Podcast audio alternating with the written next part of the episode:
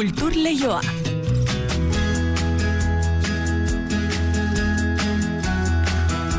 Ordubiak eta hogeita mairu dira eneritz gorrotxategi arratsaldeon. Arratsaldeon maite. Abia puntu kulturleioan erakusketa bat, Donostiako giza eskubideen zinemaldiak memoria historikoa eta erbestea ardatzartuta eskainiko duena. Bai, berrogeita hamar urte dira urten Txilen, Pinotetxe, Pinotxetek barkatu, estatu kolpe eman zuenetik. Sasoi hartan, Carmen Castillo zinegile idazle eta ekintzaileak erbestea ezagutu behar izan zuen alabearrez, eta Parisen finkatu zen. Ba orain, memori historikoan egindako ibilbidea da, erakusketan bildu dutena. Donostian hilabete barru jasoko du, Carmen Castillo ba, giza eskubiden zinemaldiaren sari berezia, eta bere azken filma, Kalle Santa Fe izeneko ere aurkeztuko du. Erakusketa ipatuta Bilboko Arte Ederren Museoan jarri dutena ere aurkeztuko dizuegu. Antonia Baden oido sordos edo belarri gorrak bideoinstalazio aurkeztu baitute. Bideo artea eta arte digitala bultzatzeko museoak eta BBVA fundazioak 2018an martxan jarritako multiverso beken azken emaitza da. Eta arte kontuekin segiz, arte garaikidean urak, Nafarroko hainbat herritara iritsiko direla ere, kontatuko dizuegu, uoldeak programari esker, uarteko arte garaikideko zentroak sustatutako erakusketa eta ikerketa programa honek, lau urte beteko ditu, aurten oraingoan zazpi artisten lana abia puntu hartuta, amatasunaren kontzeptuaren inguruko hausnarketa proposatzen dute. Uztaila hasiera arte, irudalerritan ikusian izango da emaitza, altxasun, agoitzen eta tafailan. Asteburuan aurkeztu da urtengo Euskal Herria zuzenean jaialdia eren suge itxuran etorriko dena eta horren inguruko esetasunarik ere jasuna egin dituzke. Eta jakin badakigu martxoaren zortzia dela eta Euskal Herriko txoko askotan hainbat ekimen abieraziko direla. Bakuk gaur donostian izango direnei erreparatuko diegu emakumeen nazioarteko eguna dela eta intxaurrondoko eta larratxoko kulturguneek hartuko dituzte itzordu nagusienak baina Santelmo Museoan Koldo Michelenan edota tabakaleran ere izango da zer ikusi eta ikasia Victoria Eugenia Antzokia mezalaxe. Eta gaur gurean antzerkiaren atzeko aldeaz edo arte eszenikoen inguruan egiten diren azokez hitz egin behar dugu. Horretarako espero dugu gurean sareako kide Xantibal Lezoko Gezal Auditorioko programatzailea.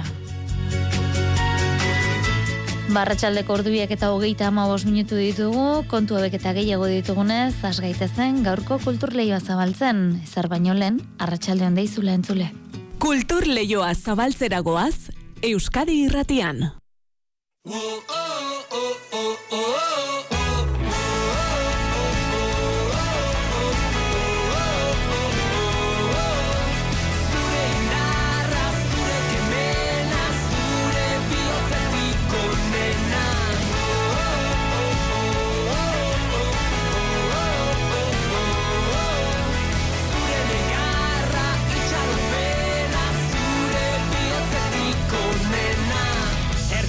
Kantua dioen gixan zure bihotzetik onena esanaz dator modus operandi taldea single berria grabatu eta kaleratu dute orain gozez dago diskorik baina hirugarren diskoan sartuko dutela ala iragarri dute modus operandikoek rock power amerikarra lelo errepika korreta itxaskorrekin datoz orain ere eta eurek diotenez zugan aurbiltzeko egin dute.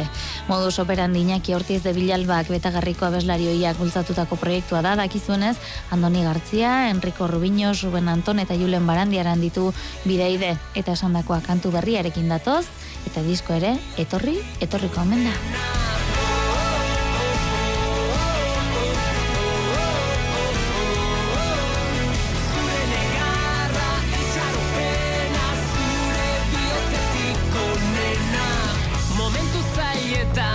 Ba, momentu zailetara egingo dugu orain erakusketan bildu dituzten momentuetara. Apirilean egingo da Donostiako zinema eta giza eskubideen jaialdiak erbesteari buruzko erakusketa okendo kulturrutxean Txilen Pinotxeten estatu kolpearen berrogeita amargarren urte urna dela eta erbesteratu beharra izan zuen Carmen Castillo zinemagile, idazle eta ekintzailearen lanekin osatu dute erakusketa hori. Zinema, liburuak, testuak, beste erbesteratuen gogoetak eta argazkiak biltzen dituen mostra hau, apirilean aurkeztuko du Carmen Castillok Donostiara etorriko baita bere filma festivalean eh, aurkeztuko duelako eta jaialdiak orezko saria emango diolako. Mari Jose Uriak hitz egin du arte komisarioarekin eta giza eskubideen zinemaldiko zuzendariarekin. Carmen Castillo zinemagilea, dokumentalista eta idazle txiletarra da. Duela berrogeita urte Salvador Allende txileko presidentearen aurkako estatu kolpea eman zenean, diktaduraren aurka egin zuen berak ezkerreko mugimendu iraultzailetik, Miguel Enriquez bikote kidearekin batera. Diktaduraren polizia sekretua euren etxean sartu eta Miguel hil egin zuten, eta esperoan zegoen Carmen bera gogor jipoitu. Hilabete batzutara aurra galdu zuen eta Parisera erbesteratuta behar izan zuen. El tiempo está ahí, no transcurre. Solo tuve que acostumbrarme a la ausencia. Bere etxearen kalearen izena draman filma entzuten ari gara, bere hautzean Kaie Santa Fe, film hau eta egin berri duenaren zatiak, bere testuak eta erbestea jasan behar izan duten beste sortzailenak eta diktaduraren sarraskia jasotzen duten argazkiak eh, beste elementu ugari daude erakusketa honetan.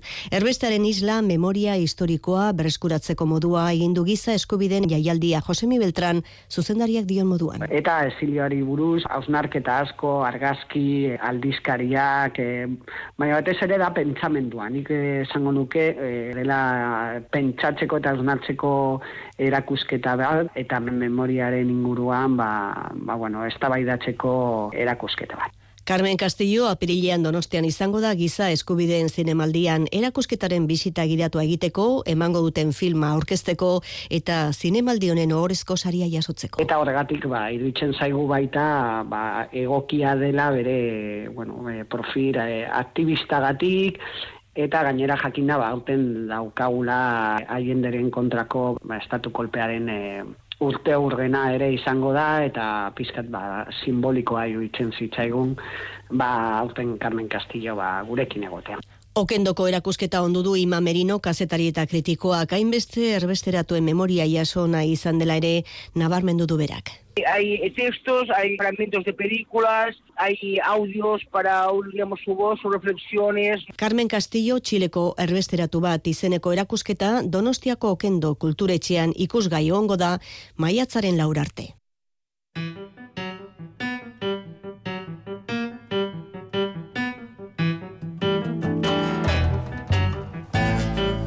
Erakusketa batetik besteragoa Antonia Baden oido sordos belarri gorrak bideo instalazio orkestu baitu Bilboko Arte Derre Museoak. Bideo artea eta arte digitala bultzatzeko museoak eta BBVA fundazioak 2018an martxan jarritako multiverso beken azken emaitza da. Pandemiaren ondorioz hiru urte zeten da egonda ekimena baina berriz abian da eta Badenaren ostean bekak jasotako beste zenbait artisten proiektuak ikusi izango dira museoan. Juan Ramon Martiarenak kontatuko digu. Antonia bat Lleidarrak hogeita bat urte daramatza lanean, berak dioen moduan estigmatizatutako kolektiboekin kasunetan persona gorrekin egindu lan, oido sordos belarri gorrak bideoinstalazioa sortzeko. Maria Mezaga Bilboko Arte Derren Museoaren prentsa saileko kidea. Antonia Baden belarrigorrak bide instalazioak ikus bihurtu nahi ditu entzumen dibertsitatea dutenak. Lanak amasei bideo eta audio ditu osagai eta elkarren segidan azaltzen dira aldi berean emandako tamaina handiko bi proiektzioetan. Era berean, gorrak diren zenbait pertsonak zeinu hizkuntzan dituzten elkarrizketen braileko transkripzioak eta makrokaraktereak agertzen dira. Bideoa nagusi da noski bideo instalazioan eta kasu honetan persona gorren munduko beste zenbait elementu gehitu dizkio artista katalanak. Entzumen diversitatearen inguruko interesean jatorria duen instalazio horretan, bideoa, zeinu hizkuntza, parte hartzaileek egindako zinua, brailea eta makro karaktereak bateratzen dira. Amasei persona gorrek amalau gairen inguruan hitz egiten dute binaka bideo instalazioan besteak beste, enpleguaz, utopiaz, humoreaz, depresioaz, sexuaz eta inklusioaz. Artistaren esanetan, instalazioak hitz ematen dio entzumen diversitatea dutenen erkidegoari, kameraren aurrean zeino hizkuntzaz hitz egiten ari diren gorren taldearen agerraldiaren bidez. Aldi berean pertsona horiek pairatzen duten bakartzea ere erakusten du eta oroar desgaitasun horrek naiz komunikazioa esartzeko pertsona horiek egiten duten aleginek arretarik eh, jasotzen ez dutela usten du agerian. Bideo instalazioak amasei bideo eta audio ditu tamaina handiko hiru proiekzioetan banatuta. Bideoek azpitutuluak dituzte gaztelaniaz eta ingelesez eta audioen bitartez grabaziotan zeinu mintzaira hitz egiten dutenek igorritako soinuak erreproduzitu dira. Aretoaren sarreran, elkarrezketen transkripzioak daude brailean itxuentzat eta makro karakterretan ikusmen urrikoentzat. Horrekin guztiarekin Antonia Baden asmoa zera da adierazpen koden amalgama bizi bat osatzea, parte hartzaileen elkarrizketekin elokuentzia deitzen diogun ametsetako paraje horretara irits daitezken ingurunea osatuz. Antoni Abaden belarrigorrak bideoinstalazioa Bilboko Arte Derren Museoaren laugarren aretoan ikusgai.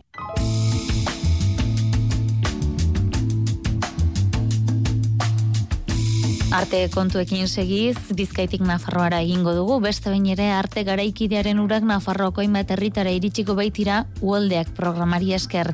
Uarteko arte garaikideko zentroak sustatutako erakusketa eta ikerketa programa honek lau urte beteko ditu 2008an. Oraingoan, zazpi artisten lana abia puntu hartuta, amatasunaren kontzeptuaren inguruko hausnarketa proposatzen dute. Uztaila hasiera arte, hiru udalerritan ikusialko da emaitza, altxasun, agoitzen eta tafailan. Gainera bitartekaritza programa prestatu dute, sorkuntza prozesuak herritarrekin partekatzeko. Itziar lumberreras, konte guzu?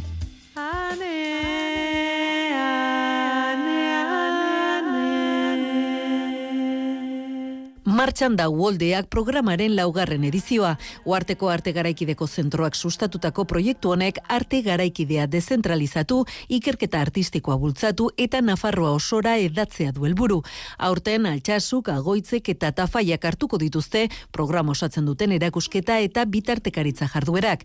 Denak Natalia Isla komisarioak amatasunaren inguruan egindako hausnarketaren emaitza dira. Oskia ugarte Uarteko zentroko zuzendaria. Gaur egun ez hitz egiten horren beste maternidad hitzari buruz, baizik eta maternajeari buruz dela zaintza hoiek, bai, ama batekin harremanduak egon diren zaintza hauek nola egiten ditugun beste guztiok, ez? Orokorrean emakumeok, bai, baina ez bakarrik amak. Eta hortik dator, aurtengo programaren izenburua materialak amatu.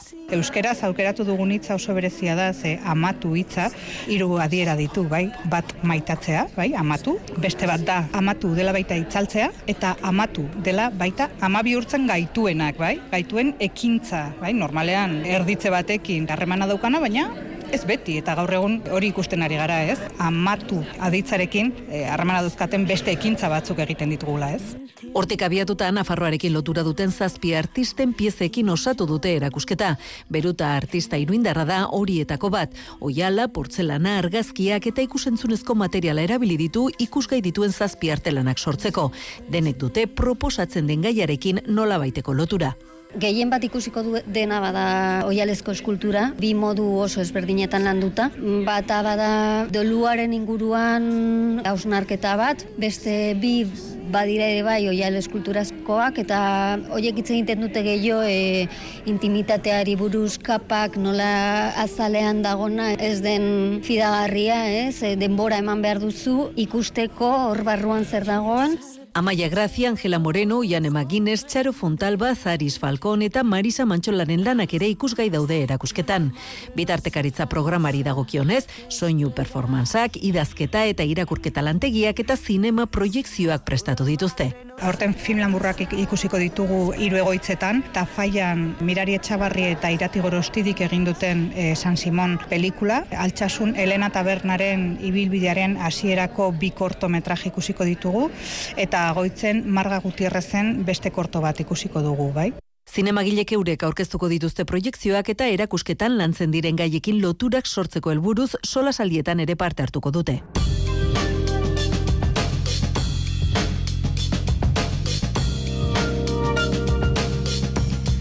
Donostian askotariko erako ekitaldiak egingo dira aste honetan emakumeen nazioarteko eguna dela eta itzordun nagusiak intxaurrondoko eta larratxoko kulturgunek hartuko dituzte, baina Santelmo Museoan, Koldo Michelenan edota Tabakaleran ere izango dira itzaldi eta proiektzioak.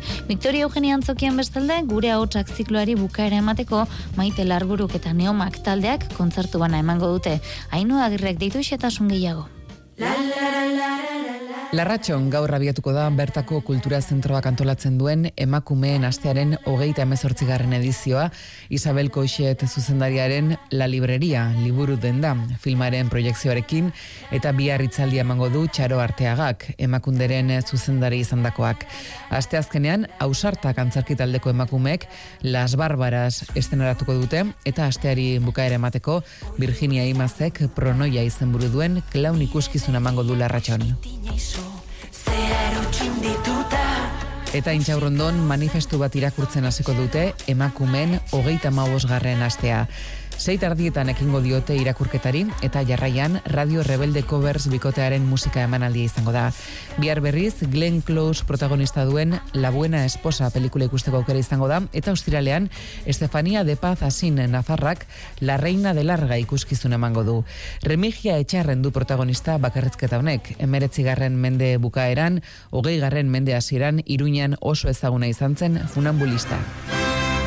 Una mademoiselle que no solamente no es francesa, sino que es nacida en Pamplona y se llama Remigia Charren, es una artista consumada. Atraviesa la plaza a una altura prodigiosa y los espectadores le aplauden. Larun batean intxaurrondoko emakumeen asteari bukaera emateko pantarrei konpainiak Noa Ui Ui Ui izenburu duen txotxongillo antzezlana estenaratuko du. Donostiako auzoetan ez ezik, iriko erdigunean ere izango dira emakumeen nazioarteko eguna ospatzeko ekitaldiak. Santelmo museoak esate baterako bi hitzaldi hartuko ditu. Bihar mai inguruan izango dira Lore Agirre, Amagoia Gurrutxaga, Idurre Eskizabel eta Ainara Lasa eta azterga izango dituzte berdintasunaren aurkako erresistentziak gure inguruan.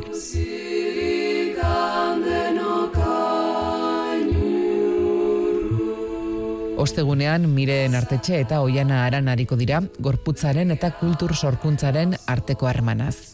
Koldo Michelenan, Lola Orkajok eta Juan Jose Fernandezek emakumek lanbide tradizionaletatik fabriketara egin zuten bidea eta industrializazioak eragin zituen aldaketa sozialak izango dituzten mintzagai gaur, Mujeres de Hierro izenburu duen itzaldian.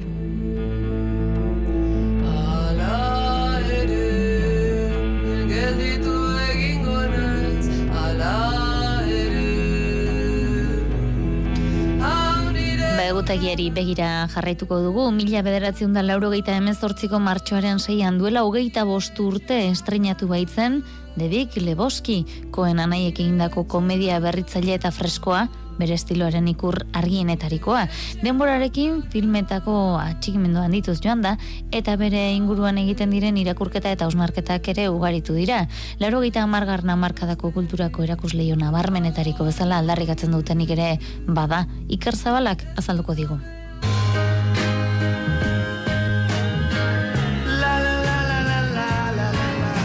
Koen anaien zazpigarren pelikula da, tono komiko erabatekoan egin zutena, larogeita margarren amarkadako, estatu batuetako marraste zital egiteko, pertsonaia baten bitartez, The Dude, tipo narratx eta nagia, sandalia bata ireki, eta guzki betaurreko jantzia. Jeff Bridgesek egiten du antieroi hau, gizarte estandarrek markatutakoaren aurka erabat esarria. He's the man for his time and place. He fits right in there. And that's the dude in Los Angeles. And even if he's a lazy man, and the dude was most certain of that. Oh yeah, what condition my condition was in. Derek Lebowski filmak bere burua serio hartzen ez duenaren sentsazioa ematen du, baina sakonean genero nahasketa kalkulatua dagoela somatuko dugu. Westernaren edo musikalaren arrastoak aurkituko ditugu eta beste eseren gainetik komedia absurdoaren eta thriller kriminalaren arteko ustartzea da. Astapen esena rokanboleskoko nortasun nahasketa horren erakusle. You see what happens? Nobody calls me Lebowski. You got the wrong guy. I'm the dude, man. Your name's Lebowski, Lebowski. Your wife is Bunny. My my my wife, Bunny. Do you see a wedding ring on my finger? Does this place look like I'm fucking married? The toilet seat's up, Bigarren mailako pertsonai zoragarriz betea dago, izenburuko Debik Lebowski hori detiuten erabateko kontrapuntua, edo Julian Murrek egiten duen artista estrambotikoa, edo dediuten lagunak, batez ere Walter, John Goodmanek egina, gizon violentoa, edo zein elkarrizketa gai Vietnameko gerrarekin lotzeko joera deserosoa duena. The fuck is he talking about? Fucking exactly what happened. Oh, that makes me fucking sick. Well, what do you care, Walter? Those rich fucks. This whole fucking thing. I did not watch my buddies die face down in the muck so that this fucking strumpet, this Walter, fucking I whore, don't see any could waltz connection with around Vietnam, town. man. Well, there isn't literal No, connection. Walter, dude. face it, there isn't any connection.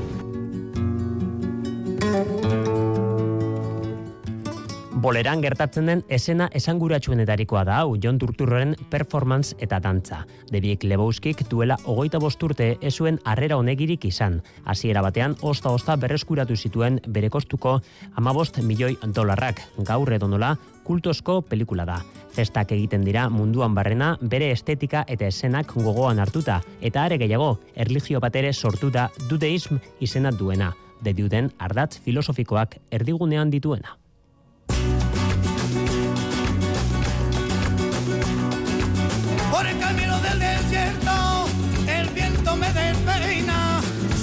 Sueva Arratsaldeko irurak izateko zazpi minutu eska falta zaizkigu. Kultur leioa Euskadi irratian.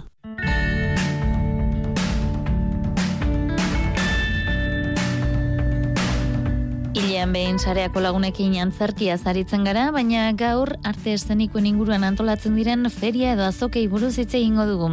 Zen nola funtzionatzen duten, zertarako izaten diren, eta norentzat. Bagaldera guzti hoiei erantzuteko gurekin dugu Xantibal lezoko gezala auditorioko programatzailea, arratsalde hon deizula. Xanti, tira, zuentzako sarea bezalako erakunde batentzat garrantzitsua izango da noski horrelako azoketan izatea, ezta? Bai, bueno, guretzako oso, oso garrantzitsua da e, joera berriak ezagutzea eta horregatik da oso zera, e, egin berrekoa beste lekuetara jutea zer gauzak egiten diren ezagutzeko, ez? Gertatzen da horren beste direla azokiak gure e, azokak gure artean banatu inber dugula eta gero elkarri iritziak dugetu eta ez da batzuetan errez, errazat dagoen guztiaren, anabasa guztiaren horre- horren aurrean e, betea egin alizatea. Mhm. Asko egiten direla ondorioztatzen dugu beraz. E, horrelakoetan zer eskaini da? Antzerkiak laburrean, bestelako arte eszenikoak ere badute lekurik, e, nola egiten da dagoen horren e, ale txiki hori edo zizkamezka hori? denetik dago, ez? E, gu normalean abiatzen gea dantza eta antzerki ikuskizune ikuskizun horiek garatzen dien lekuetara, baina badaude feria bereziak zirkoari lotuta edo dantzari lotuta e, eta e, bueno, pues, pixkat, bueno, bat, oitako batzuk ere ikuitzen dira sareatik, baina normalean antzerki eta dantza batera se, egiten diren horietara abiatzen gea pixkat egiteko nolabaiteko aukeraketa bat e, hoien bien artean. Mhm. E, asko egiten direla aipatu duzu, baita e, ba, bereziak ere, e, hemen inguruan izaten dira edo kanpoan gehienak? Bai, nik uste, zera, oantxe bertan dago aukera, ez dago kimeri horren propaganda egitea, baina gustora ingo dut. Datorren astean dakagu Donostiako de feria, zea antzerki da dantza, feria ez, ezaguna, eta gurean izango dira, pues ez dakit nik ze hogeita, hainbat, hogeita marre e, espektakulu inguruan, eta horietatik asko dantza izango dira, e, beste askok izango dira e, antzerkia, baina e, maila batean e, deferiak jokatzen du e, Euro, zera, e, Europako emankizunekin, estaduko beste feriak e, lantzen ez duten alorra da, eta guretzako agitz importantea da ikustea e, Europatik datozen Belgikatik, edo Italiatik, edo Frantziatik datozen gauzak, porque maila batean hoiek izango dira seguro eski bihar edo gaur egun hemen garatzen nahi dien e, zea oinarria. Mhm. E, ulertzekoa da orduan, e, ba, sektoreko kidentzako bai, baina jende arruntarentzako ere baliagarri da direla bide batez ez? Bai, nik uste, zera, jendeak e, e, antzerki edo estenarako zaletasuna duen orok e, aukera paregabea duela alako feriatan ez e, guko antxen egun berriak ega jijonen fetenen eta han e, enbirila ematen du zea eundaka personak e, kolak egiten antzokietan sartzeko ikusteko emantizunak e, jende aditua dago, e, artistak, programadoreak eta barrekoak, baino jende normala ere bai, jende antzoki e, eta dantzazalea den hori, e, antxen egoten da, eta nik uste donostian gainean e, normalean baino irikiago da, ose, emanaldi askok egiten dira arratsaldez, ez ez goizez, eta orduan antzoki handietan eta Victoria Eugenia antzoki zarrean, orduan aukera aparta dute, normalean ikusiko ez diren gauzak gara hauetan ikusteko. Eta urte sasoiari dagokionez, orain pilatzen dira guztiak edo orain airizarete datorren urterakoak aukeratzen edo nola izaten da? Bueno, normalean, e, gu prebizio handiarekin jolasten dugu, eta mm, ja, ikusiko ditugun gauzak gehienak, e, oraintzen eta egin, egin ditzazkegun aukerak 2008 laurako izango direla, 2008 irua maila kasika handi batean egina dakagula, e, aurrek ustadako alako agendak nolak izango diren, eta gainean oraintzen segituen aurkeztuko zeizkigu Euskal Produkzio berriaren e, asmoak eta bar zeituan, eta orduan hoiekin faltazizkigun utxuneak hoiekin beteko ditugulako, baina 2008 laurako e, hortxe ditugu. Mm Ba, Xanti lezoko gezala auditorioko programatzaile eskerrik asko, arte zenikoen azokoen ingurukoak azaltzearen, ondo izan eta beste bat arte? Zuei, eskerrik asko.